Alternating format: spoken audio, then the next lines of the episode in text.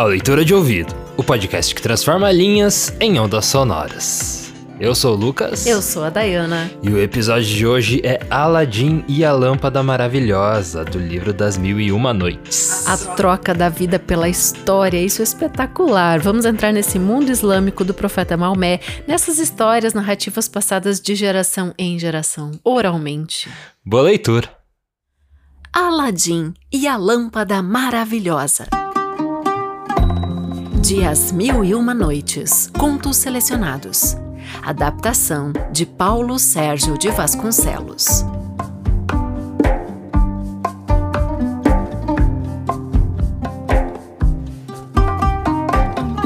Num reino da China, vivia um alfaiate muito pobre chamado Mustafa. Seu filho Aladim, um menino teimoso e desobediente, passava o dia todo nas ruas e praças da cidade.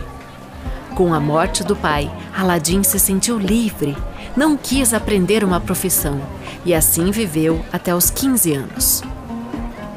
Um dia, Aladim brincava numa praça com outros meninos quando chegou um estrangeiro e começou a observá-lo atentamente. Era um mago africano. Chamou o menino e lhe perguntou: Meu filho, seu pai não se chama Mustafa e é alfaiate? Sim, senhor, mas morreu há muito tempo, respondeu Aladim.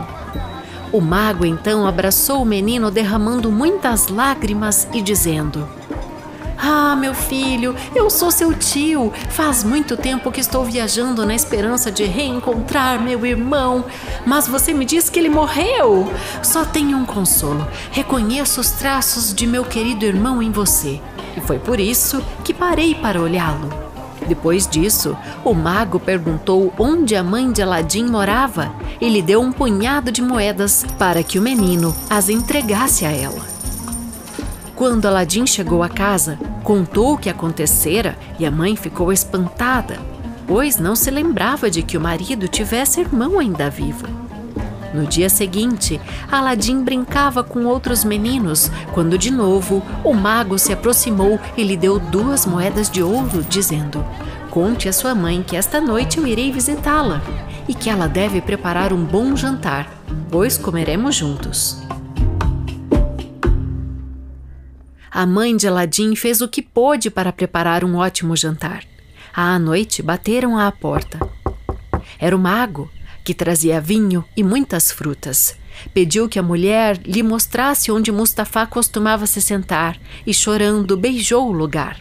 Então disse: Não se espante por não me ter visto desde que se casou com meu irmão Mustafa. Faz 40 anos que eu deixei esta cidade e viajei por vários países até me estabelecer na África. Mas recentemente me deu uma grande vontade de rever meu querido irmão Nada me deixou mais aflito do que a notícia de sua morte, mas me consola vendo os traços dele nesse menino, que é seu filho. A mãe de Aladim contou então, chorando, que o rapaz não queria saber de aprender uma profissão e vivia pelas ruas da cidade como um vagabundo. Um dia teria de mandar que ele fosse buscar seu sustento em outra parte. Ao ouvir as queixas da mãe, o mago prometeu montar para o rapaz uma bela loja, cheia de tecidos finos, para que Aladim pudesse viver honestamente como comerciante. Aladim ficou muito contente com aquela ideia, afinal tinha percebido que os comerciantes estavam sempre bem vestidos e eram muito estimados por todos. Depois dessa proposta, a mãe de Aladim não teve mais dúvidas de que aquele homem que se interessava pelo futuro do filho era mesmo seu tio. Na manhã seguinte, o mago voltou à casa de Aladim. Levou o menino a uma loja fina e deixou que ele escolhesse a roupa que mais lhe agradasse. Depois, andaram pelas lojas e lugares mais luxuosos da cidade. Ao se despedir da mãe e filho, o mago disse: Amanhã, sexta-feira, as lojas estarão fechadas e não poderemos, por isso, alugar uma para Aladim, como eu pretendia fazer. Mas passearemos pelos jardins da cidade, onde as pessoas elegantes se encontram. Na manhã seguinte, Aladim se levantou muito cedo e esperou impaciente o tio. Não cabia em si de alegria. Ao deixarem a casa, o mago africano lhe disse: Meu filho, hoje eu lhe mostrarei coisas belíssimas. O mago conduziu Aladim para os arredores da cidade. No caminho, viram lindos palácios e foram penetrando cada vez mais no campo até chegarem perto das montanhas. Aladim ficou muito cansado. Ele jamais caminhara tanto. Coragem, sobrinho. Você verá um jardim que é mais belo do que todos quantos viu até agora. Já já chegaremos, disse o mago. Aladim então foi levado ainda mais longe. Por fim, chegaram a um lugar situado entre dois montes o mago pediu que o menino juntasse uma grande quantidade de gravetos e com eles fez uma fogueira. Na lenha que queimava, jogou um perfume muito forte. Levantou-se, nesse momento, uma grande nuvem de fumaça e o mago pronunciou certas palavras mágicas que Aladim não conseguiu compreender. De repente, a terra tremeu e se abriu diante dos dois, deixando ver uma pedra com uma argola de bronze no meio. Aladim quis fugir, mas o mago o deteve e lhe deu um violento tapa no rosto. Depois, vendo o menino chorar e se lamentar, disse: Não tenha medo. Obedeça-me e tudo sairá bem. Você será recompensado. Embaixo desta pedra Há um tesouro que fará de você o homem mais rico do mundo. E só você poderia tocar nesta pedra e erguê-la. Eu não posso fazer isso. Venha, segure a argola, pronunciando o nome de seu pai e de seu avô, e levante a pedra. Aladim obedeceu. Ao erguer a pedra, viu-se aparecer uma caverna e uma escada que levava para debaixo da terra.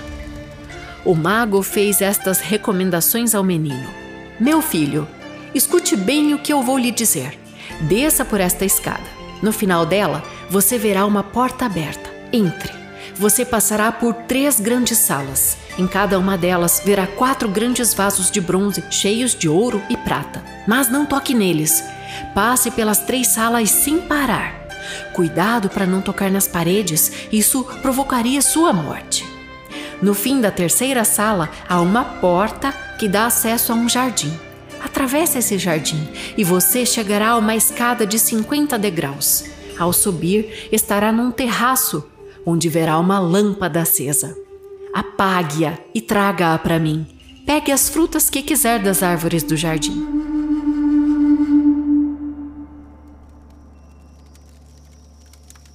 O mago então tirou do dedo um anel e o deu a Aladim dizendo que ele o protegeria se algo de ruim acontecesse. Aladim fez como o mago lhe recomendara. Desceu a caverna, atravessou as salas, subiu a escada e pegou a lâmpada. Depois parou no jardim. Os frutos das árvores que ali estavam brilhavam. Havia-os de todas as cores. Os brancos eram, na verdade, pérolas, os transparentes, diamantes, os vermelhos, rubis, os verdes, esmeraldas, os violetas ametistas e assim por diante. Aladim, que não sabia o valor daquelas pedras preciosas, ficou decepcionado, pois esperava encontrar figos, uvas e outras frutas comuns na China. Em todo caso, encheu os bolsos com aquelas pedras coloridas que para ele não tinham valor. Depois, voltou até a entrada da caverna, onde o mago esperava com a maior impaciência. Ao vê-lo, Aladim disse: Tio, por favor, estenda a mão para me ajudar a subir. Antes me passe a lâmpada, para que ela não atrapalhe você, respondeu o mago. Aladim, porém, respondeu que só lhe daria a lâmpada quando tivesse saído da caverna. O mago, irritado, lançou mais perfume na fogueira e pronunciou palavras mágicas. Nisso, a pedra que servia de porta para a caverna voltou a seu lugar, deixando Aladim preso embaixo da terra. O suposto tio de Aladim era, na verdade, conforme já dissemos, um mago africano, que depois de investigar muito, descobrira a existência da lâmpada capaz de tornar seu dono o homem mais poderoso do mundo. Descobrira que o objeto estava embaixo da terra, no centro da China, mas ele mesmo não podia entrar ali nem pegar a lâmpada. e por isso decidira usar Aladim, que lhe pareceu útil aos seus objetivos. Quando viu que seus planos deram errado, decidiu retornar à África. Ao se ver enterrado vivo, Aladim entrou em desespero. Gritou sem parar pelo tio, prometendo entregar-lhe a lâmpada. Chorava em meio à escuridão, jogando que seu fim tinha chegado. Ficou dois dias assim, sem comer nem beber. No terceiro dia, ao erguer as mãos para dirigir suas preces a Deus, sem querer, acabou esfregando o anel que o mago lhe dera. De repente, como que surgindo das profundezas da terra, apareceu diante dele um gênio enorme, com um aspecto terrível, e disse: O que deseja? Estou pronto para obedecer. Sou escravo de quem possui o anel. Seja você quem for, faça-me sair deste lugar, disse Aladim. Bastou dizer essas palavras e a terra se abriu. Aladim, num segundo, já estava de novo no lugar exato para onde o mago o tinha levado. O menino suspirou aliviado, agradeceu ao céu e tomou o caminho de volta para a cidade. Chegou à sua casa muito cansado e fraco pelo jejum de três dias. A mãe preparou para o filho a comida que tinha em casa. Aladim comeu e bebeu. Depois contou à mãe tudo o que tinha acontecido. Naquela noite, Aladim dormiu profundamente, pois passara acordado aqueles três dias embaixo da terra. Acordou bem cedo e disse à mãe que estava com fome. Ai, meu filho, respondeu a mãe, não tenho nem um pedacinho de pão para lhe dar. Mas fiei um pouco de algodão e vou ver se consigo vendê-lo para poder comprar pão e algo para o nosso almoço. Minha mãe, disse Aladim, me dê a lâmpada que eu trouxe ontem. Vou vendê-la e conseguir algum dinheiro para o dia de hoje. A mãe foi buscar a lâmpada, que estava um pouco suja. Então trouxe água e areia para limpá-la. Quando a esfregou, eis que um gênio de tamanho gigantesco e de aspecto horrível apareceu à sua frente e disse com voz de trovão: O que deseja? Estou pronto para lhe obedecer, como escravo que sou de quem possui a lâmpada. A mãe de Aladim desmaiou. Aladim tomou a lâmpada na mão e ordenou: Estou com fome. Traga-me algo para comer. O gênio se retirou e voltou logo depois com uma bandeja de prata. Em cima dela havia doze pratos, também de prata, cheios dos quitutes mais saborosos, além de vinho e pão.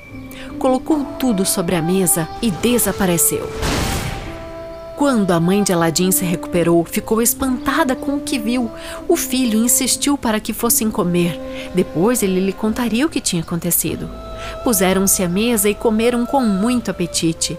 Era seu café da manhã, mas a comida que o gênio trouxera também foi suficiente para o almoço, o jantar e mais duas refeições do dia seguinte.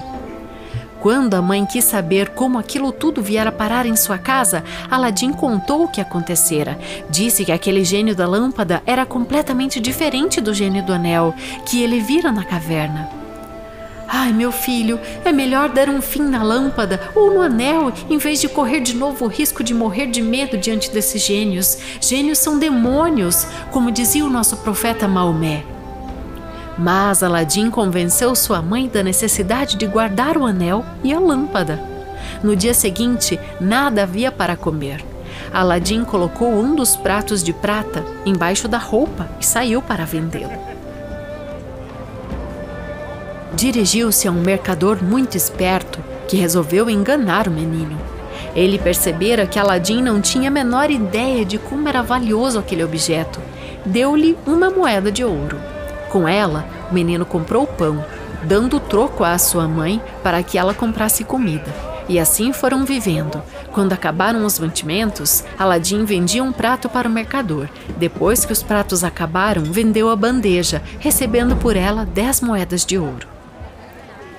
Quando não havia mais moedas, Aladim recorreu à lâmpada, esfregou-a e viu surgir o gênio.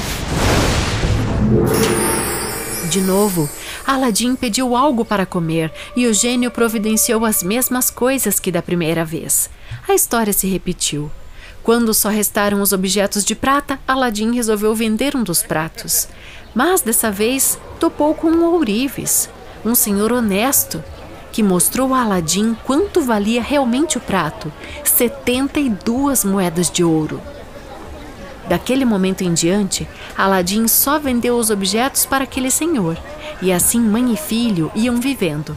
Recorriam à lâmpada, mas viviam modestamente. Passaram-se muitos anos. Aladim descobriu que as pedras que trouxera da caverna não eram vidro pintado como imaginava, mas pedras preciosas valiosíssimas. Um dia, Aladim passeava pela cidade quando escutou alguém anunciar a ordem do sultão. Todas as lojas e as portas das casas deveriam ser fechadas. Todos deveriam ir para dentro de suas casas e lá permanecer, para que Badra el-Budur, a filha do sultão, pudesse ir ao banho e retornar ao palácio. Desejando ver o rosto da moça, Aladim se escondeu atrás da porta dos banhos. Quando a filha do sultão chegou perto da porta, tirou o véu e Aladim pôde ver seu rosto através de uma fresta. Ela a primeira vez em sua vida que Aladim via uma mulher sem véu que não sua mãe. Ficou encantado com aquela visão. Badra al-Budur era linda. Tinha olhos grandes e muito vivos, nariz e boca bem proporcionados. Em resumo, todo o seu rosto era perfeito. Aladim voltou para casa triste perturbado e se deixou cair no sofá, pensando somente na princesa. No dia seguinte, contou à mãe o que tinha visto, a joia mais preciosa do mundo, Badra al-Budur. É por isso que você me viu tão triste ontem, minha mãe. Estou tão apaixonado pela princesa que não vou ter sossego enquanto não a pedir em casamento. Ao ouvir as palavras do filho, a mãe de Aladim caiu na gargalhada, achando que aquela ideia não tinha pé nem cabeça. Aladim perdera o juízo? Esquecera que era filho de um alfaiate? Através de quem ele ousaria pedir ao sultão a mão de sua filha em casamento? Através de você, minha mãe, respondeu Aladim. Não mudarei de ideia, não me negue este favor. Se não quiser ver seu filho morto. A mãe de Aladim tentou em vão convencê-lo a desistir da ideia. A beleza da princesa tinha provocado uma emoção muito forte no coração do filho. Lembrou, porém, que era costume oferecer presentes ao sultão quando se ia pedir-lhe alguma coisa. Ora, que presente à altura do pedido seu filho poderia oferecer? Afinal, ele queria a mão da própria filha do sultão. Aladim escutou-o pacientemente depois, mostrou-lhe as pedras preciosas que ele, quando menino, tomara por vidro sem valor. Vistas à luz do dia, brilharam intensamente, enchendo os dois de admiração. Aquele era um presente à altura. No dia seguinte, Aladim acordou cedo e impaciente. Foi despertar a mãe para que ela fosse até o palácio participar da audiência com o sultão. Ela se vestiu rapidamente, colocou as pedras num vaso de porcelana e partiu. Mas só conseguiu ser recebida muitos dias depois. O grão-vizir a levou até o sultão. Quando o soberano viu as pedras preciosas tão perfeitas e brilhantes, ficou espantado. Que belo presente! Nunca vi nada mais perfeito e valioso. Este presente é digno de minha filha. Mas seu filho deve esperar mais três meses e depois voltar a fazer o pedido. Aladim ficou desconsolado com a resposta, mas não desistiu. Três meses depois, sua mãe voltava a falar com o sultão, que já se havia esquecido totalmente daquele primeiro encontro. O grão-vizir o aconselhou a pedir pelo seu consentimento um preço tão alto que aquele desconhecido não conseguisse pagar. Assim, ele desistiria da proposta tão insensata. O sultão disse à mãe de Aladim: Minha senhora, promessa é promessa, mas eu não posso dar minha filha em casamento sem saber se ela será recompensada por isso e terá uma vida confortável. Assim, concedo a mão dela desde que seu filho me traga quarenta bandejas de ouro maciço cheias daquelas pedras preciosas que vocês me deram da última vez. Elas devem ser carregadas por 40 escravos negros, conduzidos por 40 escravos brancos, todos vestidos luxuosamente. Eis as condições. Quando a mãe lhe contou as exigências do sultão, Aladim esfregou a lâmpada e deu ordens para que o gênio providenciasse tudo o que o soberano queria. No mesmo dia, lá se foram os escravos, vestidos como reis, em direção ao palácio. À sua passagem, a multidão parava para olhá-los com espanto e admiração. Quando chegaram diante do sultão, a mãe de Aladim dirigiu-lhe a palavra. Senhor, meu filho Aladim sabe que estes presentes não estão à altura da princesa, mas espera que eles agradem ao sultão e sua filha. Vendo tamanhas riquezas e a rapidez com que Aladim conseguira atender suas exigências, o rei não teve mais dúvidas e prometeu a mão da filha. Quando soube da notícia, Aladim pediu ao gênio da lâmpada que o vestisse como um rei e assim se dirigiu ao palácio. Seu aspecto e suas atitudes causaram admiração geral. Mas quando o sultão pediu que Aladim permanecesse no palácio para que a cerimônia de casamento fosse realizada naquele mesmo dia, o rapaz recusou. Antes preciso construir um palácio digno de receber a princesa. Peço a Vossa Alteza que me conceda um terreno para que eu erga nele uma construção à altura de vossa filha. Mal chegou à sua casa, Aladim fez surgir o gênio e pediu que ele erguesse no menor tempo possível um palácio magnífico em frente ao do sultão. O sol se escondia no horizonte. Na manhã seguinte, o gênio disse a Aladim que o palácio estava pronto. Era magnífico, coberto de ouro, prata e pedras preciosas, luxuoso como nenhum outro jamais tinha havido. A notícia daquela maravilha se espalhou rapidamente. Ninguém conseguia compreender como uma construção tão magnífica surgira de um dia para o outro. Finalmente, a princesa Badra al-Budur e Aladim se casaram. O pai da moça não cansava de admirar a beleza do palácio e as qualidades de Aladim.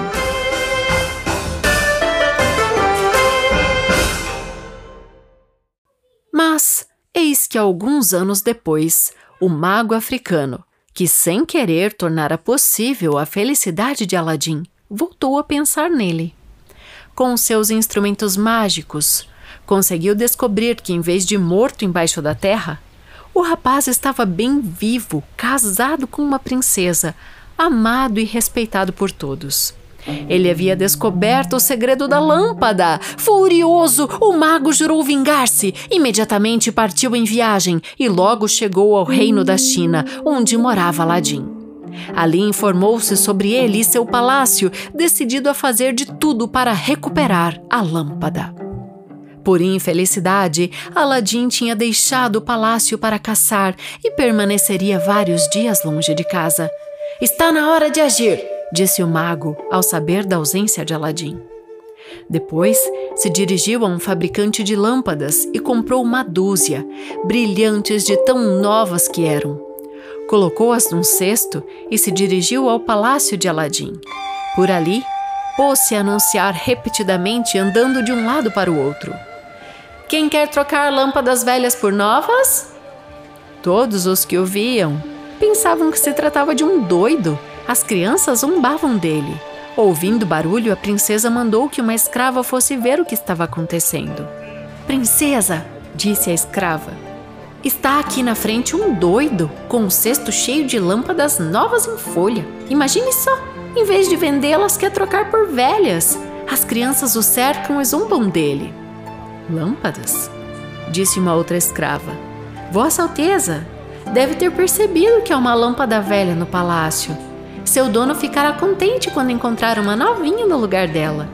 Será que esse louco aceitará trocar a lâmpada sem pedir uma compensação pela troca?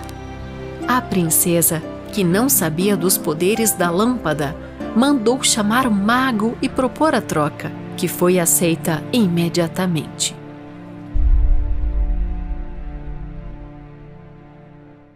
O mago, com a lâmpada de Aladim em mãos, saiu apressado, deixando o cesto no meio de uma das ruas da cidade. Afastou-se para o campo e ali ficou até escurecer. Então, vendo-se sozinho, pegou a lâmpada e esfregou-a.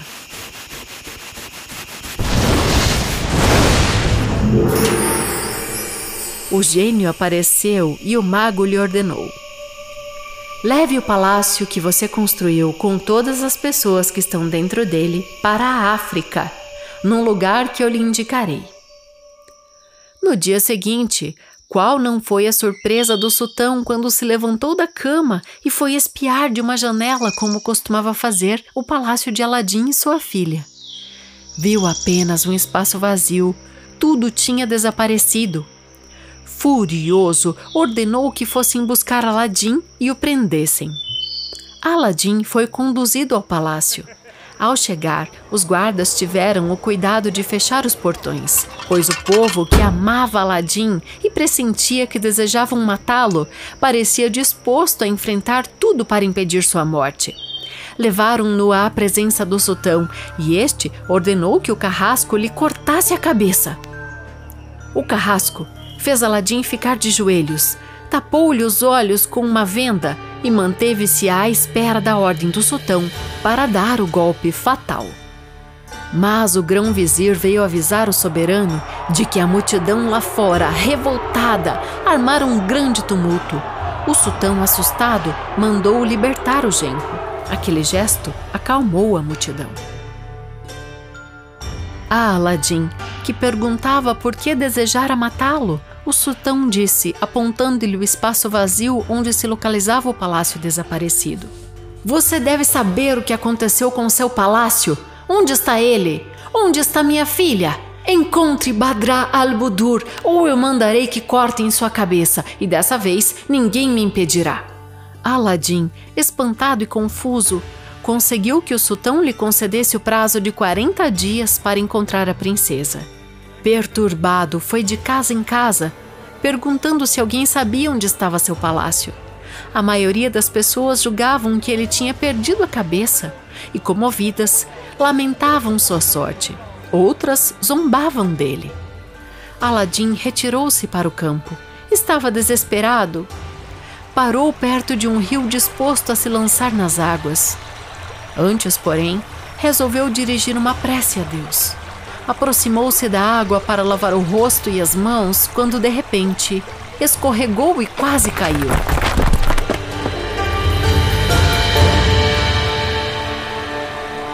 Sem querer, acabou esfregando o anel que ainda levava no dedo. Eis que surge o gênio de novo e lhe diz: O que deseja? Estou pronto para obedecer ao dono do anel. Gênio, respondeu Aladim, salve minha vida, fazendo com que meu palácio retorne ao lugar em que foi construído. Isso eu não posso fazer, pois sou apenas um escravo do anel, não da lâmpada, respondeu o gênio. Aladim pediu então que o transportasse para perto da janela de Badra al-Budur, e num instante Aladim estava na África, junto à janela do quarto da princesa. Uma criada percebeu o rapaz e foi avisar a patroa. Badha al-Budur mostrou ao marido como entrar em seu quarto por uma porta secreta. Os dois abraçaram-se entre lágrimas quando se viram reunidos de novo, depois de vários dias de ausência. A princesa contou o que acontecera e que o mago levava sempre consigo, atada ao pescoço, a lâmpada causadora daquela infelicidade. Aladim então teve uma ideia. Vou trocar de roupa com algum camponês da região, entrar numa dessas lojas onde se vendem remédios e poções e comprar um certo pó que você colocará na taça em que costuma beber. Quando o mago vier a seu quarto, finja que você está muito feliz com a presença dele, sorria muito e convide-o para jantar. Diga que você está com muita vontade de saborear o vinho típico da região. Ele irá trazer uma garrafa e você encherá sua taça de vinho. Quando forem beber, diga que é costume de seu país os apaixonados trocarem suas taças para beber, desejando boa sorte um ao outro. Ele pegará a taça com o pó, beberá o vinho e o veneno. A princesa prontamente concordou com tudo. Aladim comprou o pó e lhe deu. Para o jantar daquele dia, Badha al-Budur vestiu sua mais bela roupa e cobriu-se das joias mais preciosas. Quando o mago veio a seu quarto, ela o recebeu sorridente e convidou-o a sentar-se a seu lado, coisa que jamais acontecera antes. O mago ficou ao mesmo tempo espantado com a beleza da princesa e admirado por ela o tratar daquela forma, em vez de desprezá-lo como vinha fazendo até aquele momento. Quando ela disse que desejava experimentar o vinho da região, o mago lhe falou das qualidades do vinho africano e pediu-lhe permissão para ir buscar um vinho excelente que ele reservava para uma ocasião especial. Pegue-o para nós, disse a princesa. Mas volte logo, ficarei esperando impacientemente a sua volta.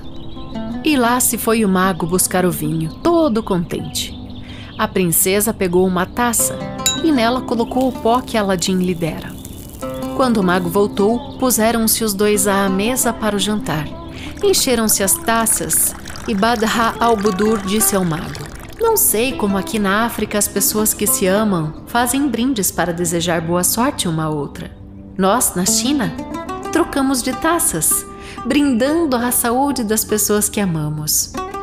Depois de dizer essas palavras, a princesa estendeu a mão, oferecendo sua taça ao mago, que fez o mesmo.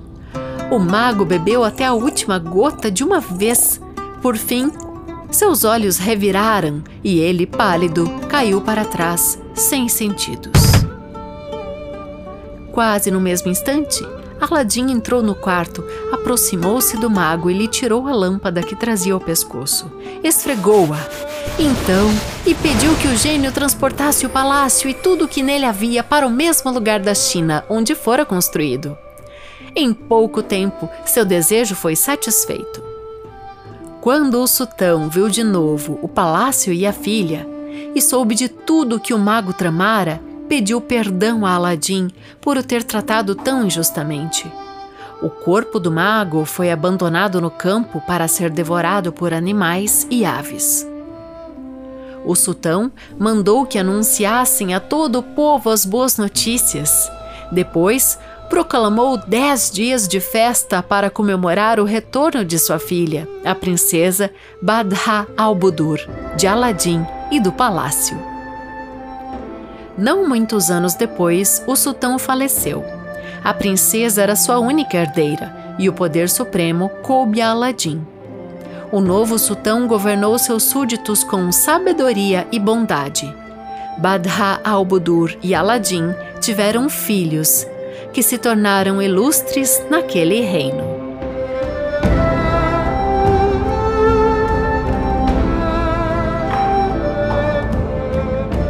Esse foi Aladdin e a Lâmpada maravilhosa, quase falei misteriosa, de, do livro das Mil e Uma Noites. É, muito legal. Essa versão que a gente trouxe é uma adaptação do professor Paulo Sérgio de Vasconcelos e tem a vistoria do Mamed de Mustafa Zarouche, que foi quem fez as traduções mais recentes, na verdade, as traduções que a gente tem para a língua portuguesa direto do árabe foram feitos pelo professor Mamed Mustafa Zarouche.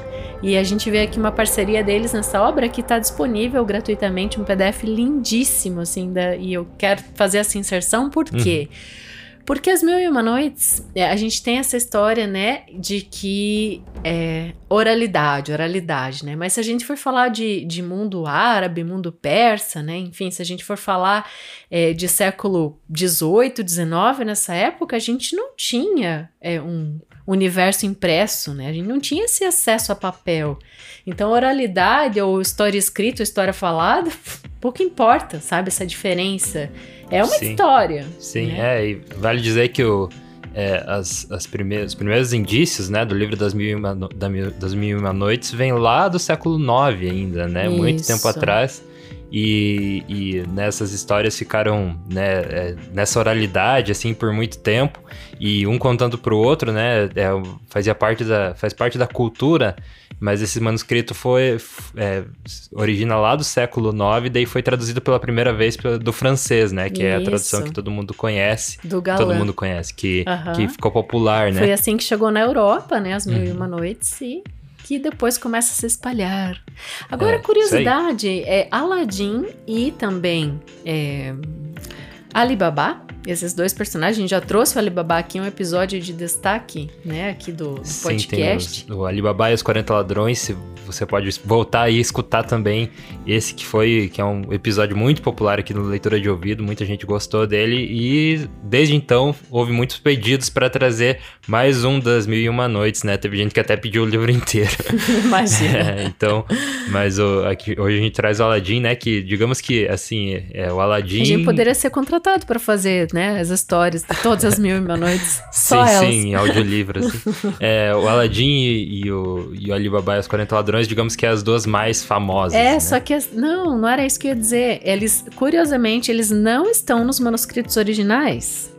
Tá? Ah. Então, eles foram inseridos depois, né, nas traduções, mas são dois personagens que não aparecem é, nos originais ali, no, na Mil e Uma Noites, enfim, da, das contagens de histórias da Sherazade, o Aladdin e Alibaba não aparecem. Inclusive, o nome do Alibaba era outro. É, isso é uma coisa que eu descobri fazendo algumas pesquisas e também assistindo entrevistas ali do professor que traduziu. É, então, e, esse, e essa história, dá pra, dá pra chamar de um conto, né? É um conto, Sim, né? São é, vários contos. São, né? é, que, na verdade, não se... É, o, o, o príncipe, o... Ah, esqueci o... Sultão? O, isso, o sultão, que, que né, acabou é, não Sultão Mago, né? Na verdade, uhum. não tem nome, né? Chamou ele de Mago, né? Sim. né? Acho que não menciona o nome dele, que acabou não. se dando mal.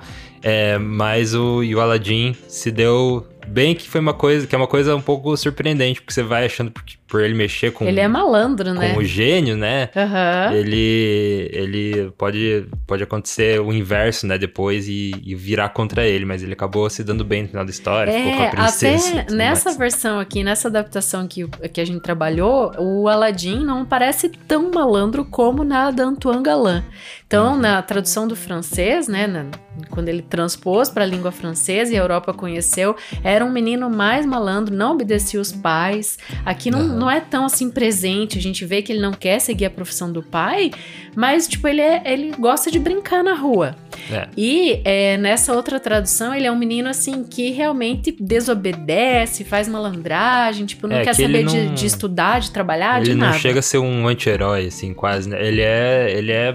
Dá pra, ver, dá pra perceber que ele tem certa inteligência, assim, por ter passado esses, essa vida na rua, né? É, então ele eu não acho é que bobo. a rua, né, deu esse conhecimento muito bem colocado. É. Que também traz, né, uma, uma todo um know-how diferente, né? Quem tem essa convivência e tal com os meninos da idade dele, menores e maiores. Sim. Olha só.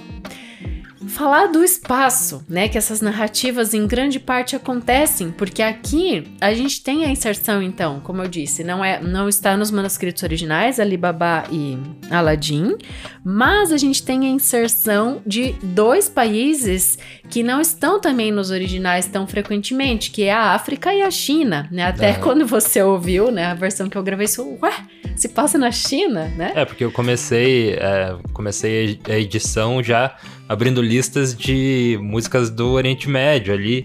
Uhum. É, é, músicas islâmicas e tudo mais. E daí, quando eu falou de China, eu falei, ué, mas é na China, então.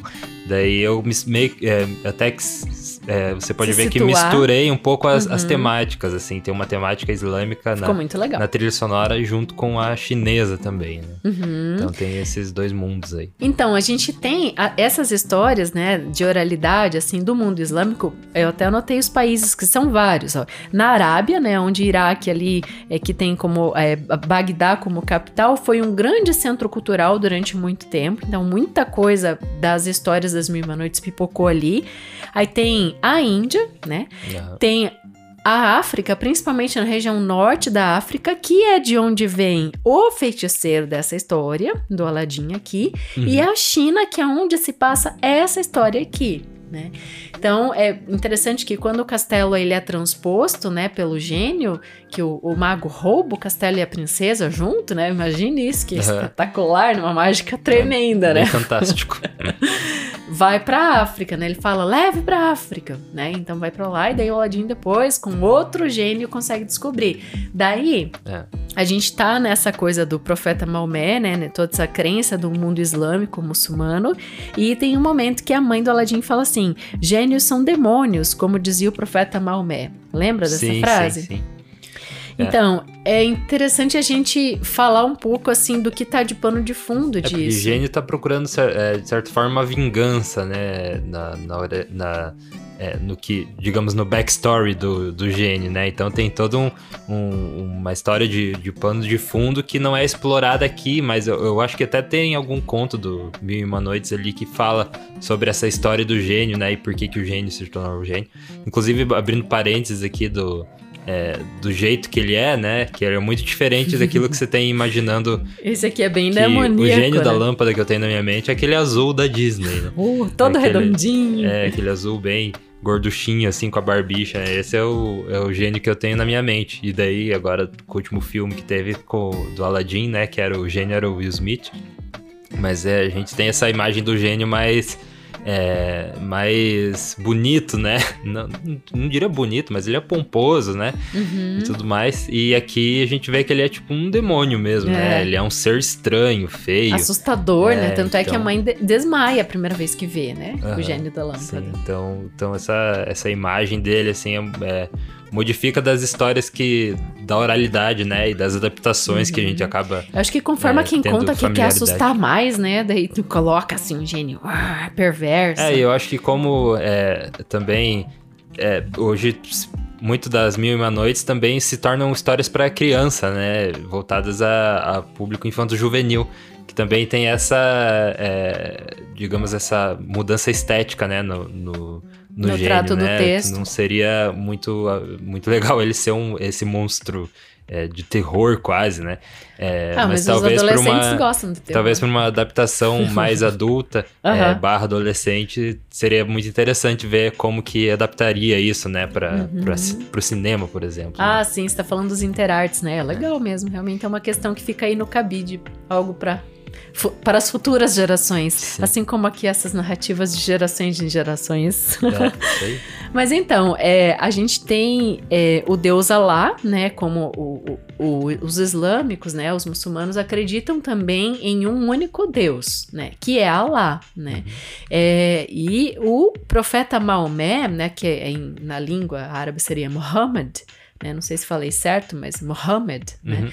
A gente tem o profeta Maomé recebeu o anjo Gabriel, ditou o Alcorão e ele escreveu o Alcorão, então, a partir de, dessa é, visão do anjo Gabriel. Então, por isso que é tão sagrado o Alcorão e a cidade sagrada deles é Meca, né? E tem, a gente tem no Brasil muitos, muitos muçulmanos.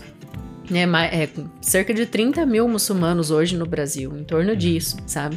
É, e a gente tem também que ter em mente que ser islâmico ou muçulmano é diferente de ser árabe. Né? Uhum. Então, às vezes a gente coloca tudo no mesmo saco, né? E tem uma lista assim muito curiosa de, de palavras que a gente tem na língua portuguesa que derivou, né, desse universo, uhum. que é bem legal. Por exemplo, alface. Você imagina? Esfirra. Café, que a gente adora. Ah, café. café é outra palavra. Álcool também veio. Várias com al. Almoxarifado é uma das que ah, vieram. Essa é feia demais. é, algumas são bem estranhas, né? Mas tem, tipo, tem muitas, muitas palavras que a gente usa e, e, e que estão na nossa língua portuguesa que veio desse universo, né? Xarope, uhum. azar, enfim, diversas. Muito legal. Uhum. É, eu acho que é legal a gente situar o contexto, para quem não conhece As Mil e Uma Noites como uma obra completa, né? O que, que são As Mil e Uma Noites? E como você estudou a história de Sherazade, você uhum. vai saber situar bem o nosso leitor. Então vamos lá, o que, que é. que, que é. Que, que gira em torno da história das uhum. Mil e Uma uhum. Noites? A gente tem uma rainha prestes a morrer que conta histórias para um rei para sobreviver. Né? Então essa é a grande máxima das Mil e Uma Noites. É, então é. Então, como é que. É, é, o, o rei, né? O sultão, aham. O sultão, ele, ele é traído pela esposa. Isso. E ele, né, causa um, um grande transtorno para a vida dele e, e, ele fica muito, né, dá o piti dele. Ele fica putaço e, daí, e ele resolve matar várias mulheres é, daí após o que, isso. que ele faz é, toda noite ele tem uma mulher diferente e no final da noite, depois que ele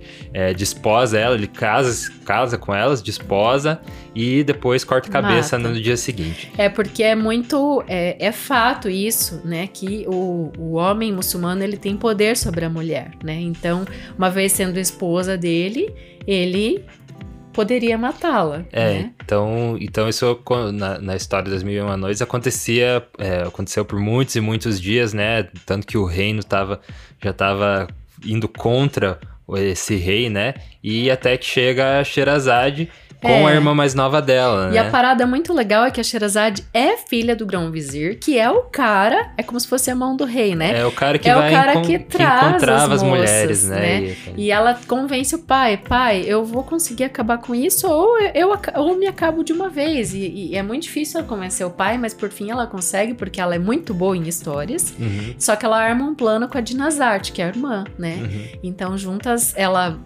começa contar a história para a própria Dinazarte é, e ela o rei... fala que ela precisa contar histórias para a irmã dela, história para a irmã dela não, que é uma, não uma última vez antes que você me mate, né? Eu vou sentir muita falta da minha irmã. Deixa eu contar uma história para ela que a gente tem essa relação assim. E o rei fica tão curioso com a história que ela começa a contar que resolve não matar naquela primeira é, noite. Ele quer escutar o que, que, vai acontecer no segundo. e nem na terceira. E aí tá as mil e uma noites. Por isso que então essas histórias da mil e uma noites são as histórias que a Sherazade conta. Então tá aí esse é, essa intertextualidade uhum. até, né? Uma história dentro da outra que hoje a gente vê em, em, a gente vê em literatura, em filmes, nossa, explodiu a cabeça. Uhum. E tava vindo desde lá, né? Então já Sim. tinha essa essa história dentro de outra história, que é muito legal. E isso vai acontecendo é, várias vezes, inclusive. Então não é só a Sherazade contando.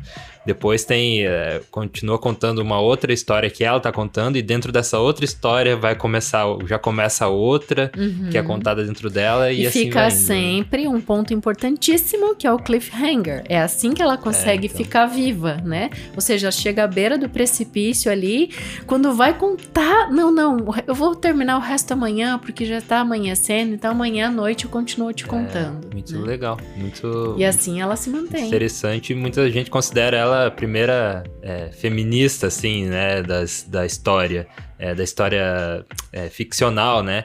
Então, a primeira heroína feminista. Então é bem legal você falar isso, porque assim como no Alcorão tem essa questão de que o homem tem um certo poder sobre a mulher, seria em alguns quesitos superior à mulher, e aqui no mundo ocidental às vezes a gente confunde isso e taxa como algo estereotipado, né? Aqui a gente usa essa palavra patriarcalismo, mas a gente tem um universo e uma cultura diferente lá que a gente não pode julgar, né? Sim. Assim como a mulher que usa, a mulher islâmica, né, que usa véu aqui no Ocidente, muitas é, vezes. Tanto que no conto fala, né? Do, quando, quando ela ele vê, tira, né?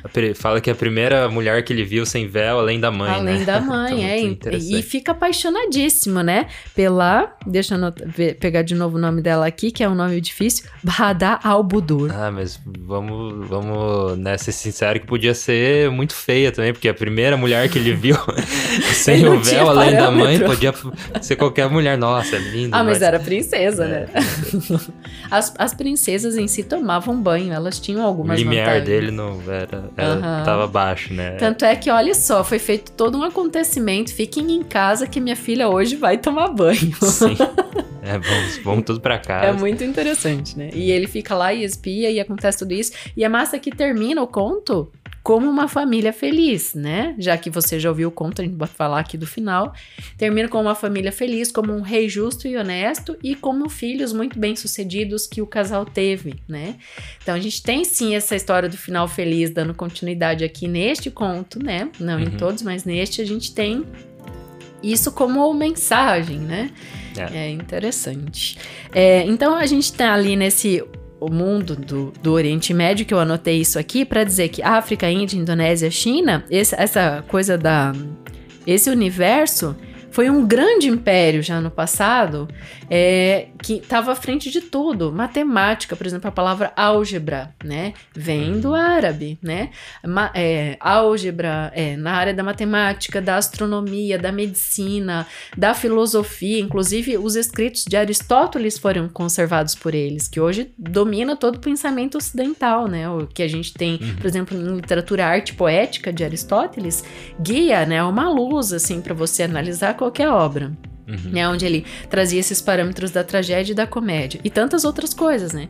Então, é, essa situação toda, assim, esse universo é rico demais. Tem uma outra coisa que precede, que são as mil é, fábulas persas. Hum. Só que o tradutor, né, o, o, Jaro, o Zarouche, que ele fala que não tem necessariamente relação as mil e uma com as mil fábulas hum. persas. Mas daí é, é até legal o argumento dele para a questão da mil e uma. Ele fala, mil já é uma coisa tão extraordinária e de repente foi se colocou um para dizer que é ainda mais extraordinário do ah, que o extraordinário. É igual, né? né? De 101 dálmatas.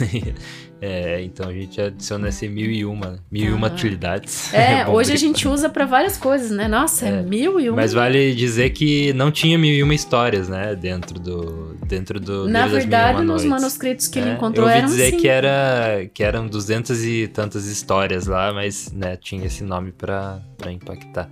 Mas enfim. Mas foi, foi uma eu... escolha muito feliz, né? Uma sim, escolha sim. assim bem. É copywriting assim total. Hoje em dia o marketing iria adorar usar algo é, assim. Bem, um nome bem marqueteiro aí, bem acertado. Bem, bem acertado, justamente.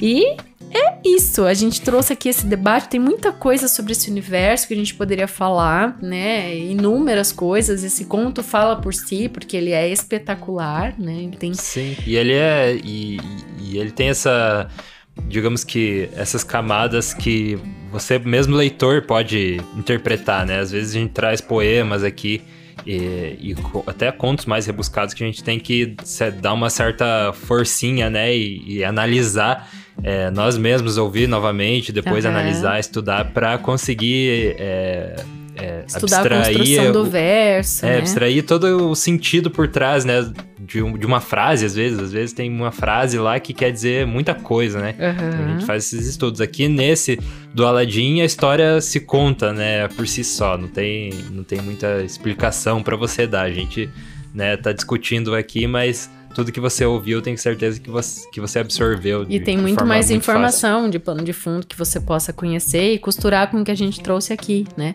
Mas esse, é, esse grande império que eu citei ali é o que formou a Península Ibérica também, que derivou Portugal, que hoje nós estamos aqui porque Portugal nos colonizou. Então tem tudo é. a ver com a nossa vida. Conhecer as mil e uma noites. É, histórias muito, muito próximas, né? Apesar de ser uma cultura totalmente diferente. É, são histórias né, da, da, da, vivência humana ali mesmo, né? uhum. né? Muito bacana. Eu gostei, vamos ver se a gente traz outra dos, da Mil e Uma Noites. Enfim, tem mil e uma histórias aí pra escolher. mil e. Na, na verdade, agora podcast. 999 histórias, porque a gente já fez duas, né? Da Mil e Uma Noites. Ótimo. né? Falta só 999. é, aqui no Leitura de Ouvido a gente tem os nossos. Deixa eu começar usando minha voz de. Radialista. É, aqui no Leitura de Ouvido a gente tem os nossos apoiadores. É, por financiamento coletivo no apoia.se barra leitura de ouvido. Se você quiser ser um dos nossos apoiadores, você pode entrar, agora vou falar sem gaguejar, no apoia.se barra leitura de ouvido. Para você nos apoiar é, de 5 reais a 10 reais, a 15, 20, quanto você conseguir caber no seu bolso para você apoiar também a causa da literatura e levar literatura para mais pessoas, apoiar nosso podcast, o nosso trabalho. Muito bem, e estamos você... chegando ao fim do ano, ajuda a gente a comprar um presente de Natal para leitura de ouvido. e o, o, se você nos apoiar, você vai estar aqui no final também do leitura de ouvido é, dos nossos, na lista dos nossos apoiadores executivos, que são Produtores eles. executivos.